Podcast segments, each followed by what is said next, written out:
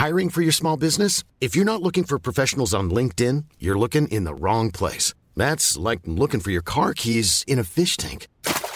LinkedIn helps you hire professionals you can't find anywhere else, even those who aren't actively searching for a new job but might be open to the perfect role. In a given month, over 70% of LinkedIn users don't even visit other leading job sites. So start looking in the right place. With LinkedIn, you can hire professionals like a professional. Post your free job on linkedin.com slash people today. On reçoit aujourd'hui Lolita Séchant. Bonjour Lolita. Bonjour. Alors tu as fait paraître chez Delcourt Les Brumes de Sapa, une bande dessinée. C'est ta première, si je ne m'abuse. Oui. Euh, tu y racontes dedans le voyage que tu as entrepris au Vietnam alors que tu avais 22 ans. Donc on va revenir avec toi sur cette expérience qui a quand même donné naissance à un, un bon roman graphique de 250 pages. Donc ma première question, c'est à quoi ressemblait ta vie justement à 22 ans? Alors à 22 ans, j'avais plein de choses que j'avais envie de faire. Euh, je savais que j'allais faire un métier euh, créatif parce que j'avais des histoires que je voulais raconter, mais j'arrivais pas à me décider. J'avais vraiment du mal à faire un choix. Même en terminale, mon prof de philo me disait il faut choisir, Lolita. L'important c'est le choix, c'est pas forcément euh, que tu te trompes ou pas. Donc j'avais voilà cette envie d'aller à l'autre bout du monde me chercher. j'avais une obsession avec ma meilleure amie, c'était d'aller dans des pays qui avaient connu la guerre pour essayer de comprendre un petit peu par euh, voilà com- comment les peuples euh, voilà, se relèvent après ça et essayer de comprendre des, des petites miettes d'humanité. Et donc on s'est dit on part au Vietnam et je m'étais dit je fais ce voyage initiatique, je pars un mois, peut-être que j'aurai des révélations sur moi-même et en rentrant euh, je choisirai mes études. Donc finalement, tu avais toujours eu envie de voyager? C'est un truc qui te vient de petite ou ça a été plus tardif? Non, je pense que j'ai eu la chance de beaucoup voyager avec mes parents et qu'après, euh, très vite au collège, enfin non, peut-être au lycée plutôt, je suis partie avec mes meilleurs amis justement, en choisissant voilà, des destinations plus faciles au début comme le Québec et, après voilà, donc, euh, le Vietnam. C'est des destinations euh, assez faciles finalement pour les gens euh, voilà, donc, à la fin de l'adolescence ou vers 20 ans. Parce que c'est des pays pas très chers, donc on peut partir longtemps et c'est pas, on revient pas ruiné quoi. On revient peut-être avec une, tourista, mais pas ruiné. Mais voilà, donc il y avait quand même beaucoup de voyageurs là-bas. On, on croise des gens de tous les pays qui viennent là-bas, qui font le Vietnam, comme on dit. Est-ce que tu as eu un- vraiment un, un moment où tu as eu un déclic particulier en disant Ok, c'est bon, je m'en vais, euh, c'est décidé? C'était prévu dans ma tête. J'avais euh, fini une, une prépa de dessin euh, où j'avais détesté parce que c'était très rigide. C'était vraiment comme euh, peut-être les écoles de danse où on forme par la castration. Et alors moi j'étais complètement insolente, impossible à, enfin, à cadrer. C'était et donc je m'étais dit ok, je fais cette prépa de dessin, ça me correspond pas. Je veux faire du cinéma. Mais avant de faire ça, je vais partir un mois. Je vais je vais aller. Et donc j'avais prévu en octobre, voilà, à la rentrée, avant de, de commencer le cursus. euh, Comment t'as préparé ce voyage en amont? Alors là, bah, en travaillant dans un resto, je l'ai préparé pour me payer le billet.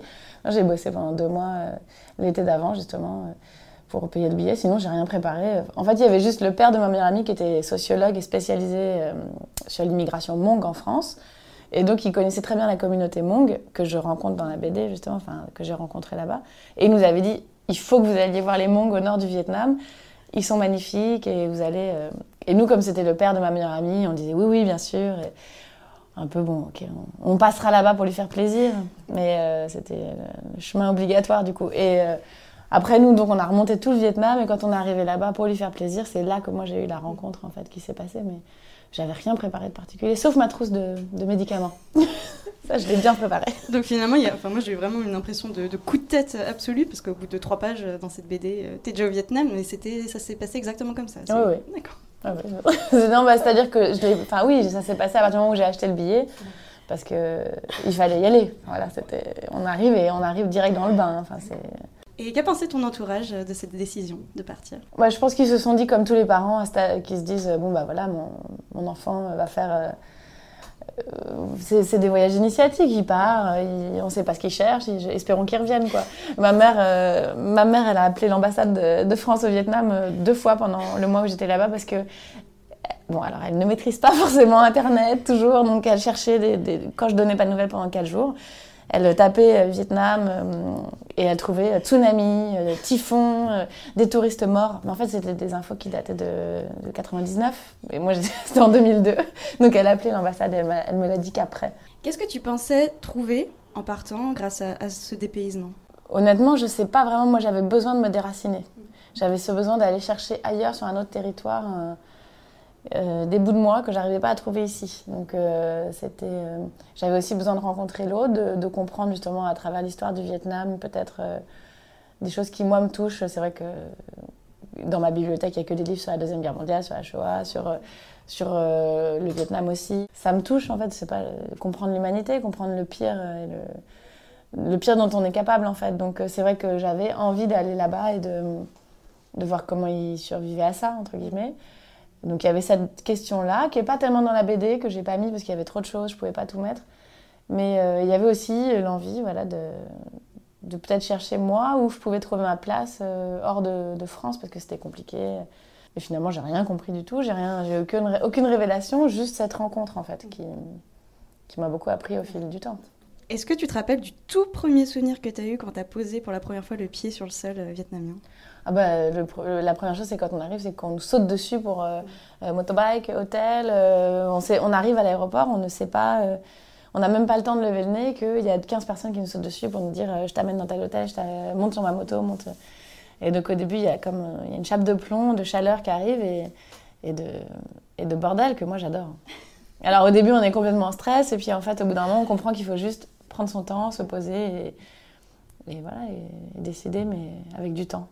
Et est-ce que à ce moment-là, tu t'es dit, ok, je suis à ma place, ou oh, dis donc, euh, est-ce que j'ai fait une boulette? Enfin, vraiment tout de suite, pour toi, ça a été une évidence, ok, c'est bon, j'ai bien fait de partir. Euh, je pense qu'il y a eu une espèce de bazar, effectivement, et de, de brouhaha et de bordel qui me plaisait beaucoup. Et ça, je me suis tout de suite sentie bien.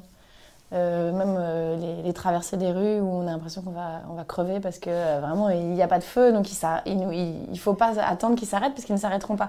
Donc il faut, faut, se lancer quoi. Et ça, ça me plaît bien, j'aime bien ça. Est-ce que tu avais une journée type là-bas? Alors moi, je ne fais rien, généralement. C'est-à-dire, ma, ma, copine donc, qui était avec moi le premier voyage, je l'ai effacée du récit, mais qui était avec moi à ce premier voyage, on est pareil, c'est pour ça qu'on voyage bien ensemble. Je pense que un bon compagnon de voyage, c'est quelqu'un qui va nous suivre dans, dans notre rythme. Et euh, nous, généralement, on se, on se pose dans un café et on reste 4 heures et on regarde les gens. Et on, on papote. On... Après, on va se balader, on va se perdre. On se... Euh, je pense qu'on s'est dit 12 fois, on va aller visiter le mausolée d'Ochimine, on va voir la dépouille d'Ochimine euh, en cire, je sais pas comment. Et à chaque fois, on était euh, détournés par les vieux quartiers. On suivait quelqu'un, on était un peu on a du mal à se donner des, buts euh, touristiques. Bah, je dirais quand même si le but, il y a un, côté très, euh, pas humanitaire, mais voilà, tu es très attiré par, euh, par les gens, quoi, point de, ah bah, de tout ce que bah j'entends. Oui, c'est pas, pas un safari. Hein. C'est-à-dire, moi, je peux pas voyager, enfin, c'est compliqué d'aller quand même dans, un pays et de ne voir que l'architecture ou les, les montagnes, c'est pas possible en fait. Mais c'est ça qui est compliqué au Vietnam, c'est que pour vraiment avoir un lien, il faut revenir, je pense. Une... il faut s'apprivoiser. Et euh, bon, maintenant, ça fait 14 ans que j'y vais. J'ai des amis vietnamiens, donc il y a une vraie, une vraie amitié qui s'est créée. Mais c'est pas un pays qui est facile comme ça d'emblée. C'est pas... Et ça, ça m'attire. Petit, euh, petit, challenge. tu nous en parles depuis tout à l'heure. Donc, je veux bien que tu nous rappelles euh, ta rencontre avec Loti Gom, donc la petite, la petite fille que tu as rencontrée à Sapa. Alors, bah, Loti Gom, c'est donc une petite fille qui, quand je l'ai connue, elle avait 12 ans. Elle faisait partie du peuple Hmong, qui est une minorité du Vietnam. Au Vietnam, il y a les Kin, donc c'est les Vietnamiens, et euh, une cinquantaine ou soixantaine de minorités qui ont tous une langue différente, un artisanat différent, une, culture différente. Et en fait, les Hmong, c'est des, donc, des tribus montagnardes à la base, qui sont dans le nord du Vietnam, à la frontière de la Chine, et qui, pendant la guerre du Vietnam, étant nomades, étant dans les montagnes, les Américains sont venus, ils leur ont demandé de collaborer euh, contre les Vietnamiens. Et donc, ils ont été euh, impliqués malgré eux donc voilà, dans la guerre du Vietnam. Et du coup, euh, depuis la guerre, les Vietnamiens tiennent rigueur au Hmong d'avoir voilà, aidé les, Américains. Les choses changent, ça évolue. Il y a des, évidemment des... À l'époque où moi je l'ai rencontrée, elle, était, donc, elle n'avait pas d'école. les minorités n'avaient pas accès à l'école, à, l'hôpital non plus, ils ne pouvaient pas se soigner en hôpital. ils n'avaient pas le droit d'avoir de papier d'identité, ils ne pouvaient pas circuler, enfin, c'était voilà, assez compliqué. Là, ça fait 14 ans, elle a été à l'école, elle a des papiers d'identité, euh, elle peut aller se faire soigner à l'hôpital. Après, dans quelles conditions, je ne sais pas. Je ne sais pas s'il y a un traitement particulier pour les minorités ou un traitement pour les...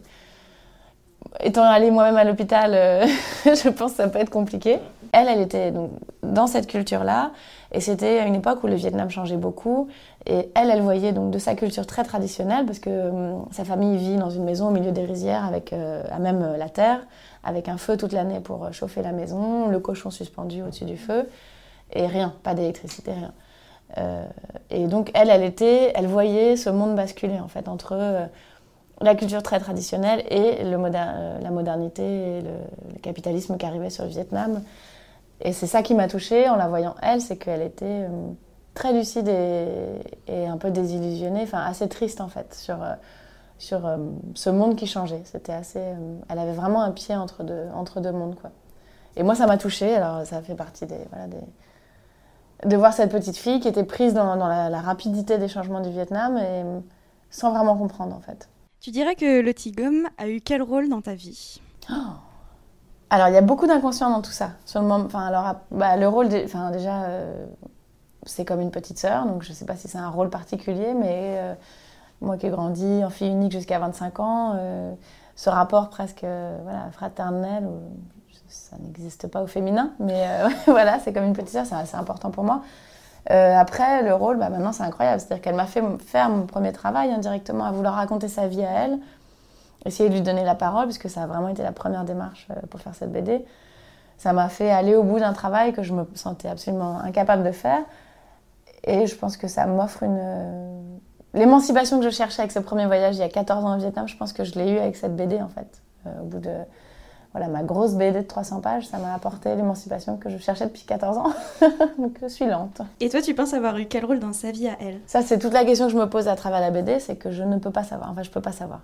C'est euh, je, moi, avec mes codes d'occidental, je peux me poser des questions sur euh, l'amitié qu'on entretient. Et, et mais euh, je dois accepter dans notre amitié de ne pas savoir vraiment l'importance que j'ai pour elle, parce que c'est pas une culture où on va dire les choses, c'est pas des grandes déclarations d'amitié, ni de c'est pas des effusions sentimentales. Donc, euh, c'est que par des petites choses que je peux voir l'importance que j'ai. Elle ne m'a jamais demandé d'argent. Ce qu'elle fait avec d'autres touristes. Euh, voilà, j'ai jamais. Après, je l'ai aidée à certains niveaux en voyageant avec elle, mais euh, elle me, elle m'appelle pour des choses très importantes, des deuils dans sa famille, des choses comme ça. Elle m'appelle en me disant, je ne sais pas à qui parler, c'est à toi que je veux parler. Donc, par ces choses-là, je sais l'importance, mais ça a jamais été des gros hugs et des et des déclarations d'amitié, ça c'est sûr. Donc finalement, avec le recul, c'est cette rencontre qui t'a poussé à revenir par la suite au Vietnam à plusieurs reprises? Ah ouais, complètement. Après, euh, j'avais aimé le pays, mais c'est vrai que quand je l'ai rencontré, on a parlé pendant deux heures. Le lendemain, on s'est retrouvés dans des circonstances assez particulières, euh, je le raconte dans la BD.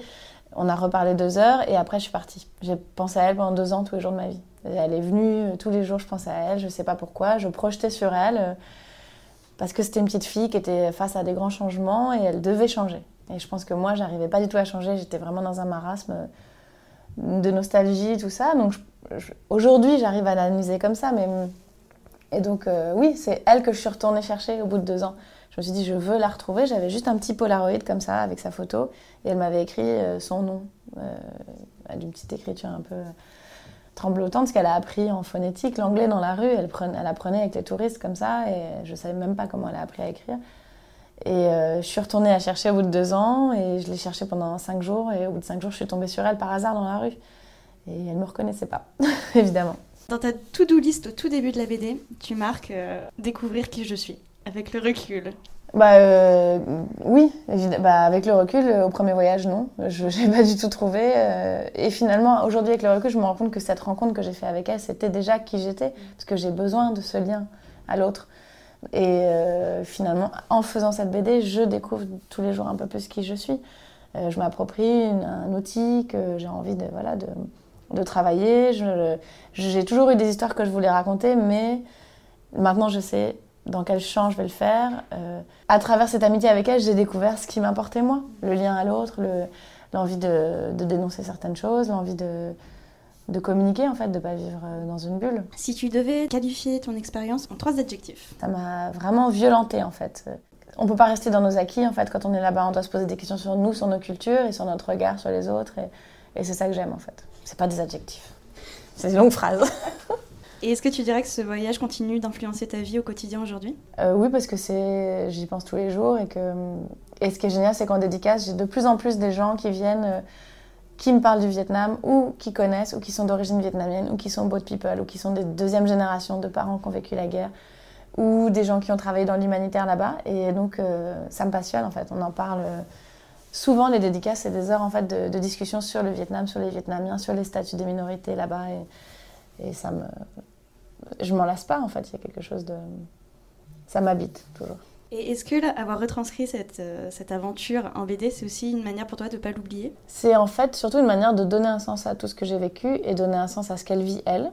Euh, elle, on lui a pas dit, euh, on lui a pas donné le même horizon que moi on m'a donné quand j'étais enfant. Donc elle s'est jamais dit, euh, j'ai la liberté de, de m'exprimer ou de, ou, ou de donner un sens à ma vie. C'est compliqué pour elle. Il y a vraiment des limites. Pour comprendre le lien que j'avais avec elle, euh, et l'importance de cette, de cette petite fille qu'elle a, qu a, prise dans ma vie, l'importance que ça a pris, j'avais besoin d'en faire quelque chose et c'est passé par la BD. Si tu devais refaire ce voyage aujourd'hui, est-ce qu'il y a des choses que tu referais autrement? Alors, euh, je le refais tous les ans, hein, j'y retourne tout le temps, hein, ça fait... mais euh, pas de la même manière, je fais moins les mêmes, les mêmes bêtises qu'au début. Euh, peut-être que je ne monterai pas sur un scooter euh, sans casque, euh, en plein déluge, avec un chauffeur sans casque, bourré, et un énorme sac à dos de retard entre les jambes, sur des autoroutes sans signalétique, enfin voilà, avec des morts. Peut-être que je ne pas ça. Mais sinon, je n'ai pas de regrets. Est-ce qu'il y a un conseil que tu aurais aimé qu'on te donne avant que tu partes? Souvent, quand on part, on nous dit, par exemple, si on part au Japon, on dit euh, Tu verras, faut surtout pas conduire là-bas, c'est incompréhensible. C'est... Je pense qu'il faut faire, euh, au contraire, il faut, faut vivre comme les gens, donc euh, faut se lancer. Après, si vous allez vous tuer au Japon à cause de mon conseil, j'en suis bien. voilà, non, mais il faut, il faut surtout pas rester dans ses acquis, en fait, après. Moi, je suis arrivée, je prévoyais rien en fait. On arrivait là-bas avec mon ami et on savait pas où on allait dormir le soir même. Et ça, je trouve ça assez. Euh... Il faut, faut, prendre son temps, il faut réfléchir euh, là-bas, se mettre au rythme du pays, puis après, euh, tout ira bien. Hein. Et qu'est-ce que tu aurais envie de dire aux lectrices qui sont peut-être en train de regarder ces petites interviews, qui disent Oh là là, j'aimerais trop faire pareil qu'elle, mais j'ose pas? Mais Non, mais allez-y. Euh, après, amener une bonne trousse à pharmacie, des pansements et des chaussures fermées. Et non, non, vraiment il faut y aller, c'est pas difficile, franchement. Quand on arrive là-bas, il faut juste être ouvert aux gens et c'est. C'est un pays incroyable, il faut, faut se lancer, il faut, faut s'asseoir euh, dans des endroits et regarder passer les gens. C'est comme ça que les, les, gens viennent discuter avec nous et qu'on arrive à et, et, prendre son temps en fait. Les Brumes de Sapa, c'est un gros projet pour toi, il t'a pris 3 ans, c'est ça? 5 ans. ans. Ok. Minimum. Euh... Même 5-6. Oh là là. ouais. C'est quoi la suite pour toi? Est-ce que tu vas te relancer dans un autre projet? Est-ce que tu prends le temps un petit peu de, de laisser ce livre faire sa vie? Bah, J'ai rien fait pendant cinq mois. Et là, euh, pile cinq mois après, j'ai... Enfin, j'ai rien fait, j'ai, vécu. j'ai, j'ai fait mon deuil un petit peu. Euh, parce que j'ai passé cinq ans à saouler tout le monde en disant je n'y arriverai jamais. Et maintenant euh, que c'est fini, j'ai passé cinq mois à dire oh, c'est horrible, j'y arriverai plus jamais non plus, j'ai plus rien à dire. Donc maintenant, j'ai recommencé un projet, ouais mais qui parle encore de l'autre et qui parle. C'est une rencontre aussi avec une femme de 50 ans plutôt, et au coin de ma rue, et pas du tout à l'autre bout du monde, mais ça parle un peu de la même chose, des injustices, euh, des différences de culture et tout ça. Donc finalement, c'est une vraie révélation, hein, ce voyage, même professionnellement parlant. Bah, ça m'a donné, oui, oui, ça m'a donné quelque chose à dire en fait. Donc, comme c'était très important de le dire, je ne pouvais pas ne pas le dire. Je savais pas faire de BD spécialement, mais je pouvais pas ne pas raconter cette histoire. Donc maintenant. Maintenant, je, voilà, je raconte des histoires. Merci beaucoup, Lolita. Merci. Merci pour tout. À bientôt. À bientôt. When you make decisions for your company, you look for the no-brainers. If you have a lot of mailing to do, stamps.com is the ultimate no-brainer. Use the stamps.com mobile app to mail everything you need to keep your business running with up to 89% off USPS and UPS. Make the same no-brainer decision as over 1 million other businesses with stamps.com. Use code program for a special offer. That's stamps.com, code program.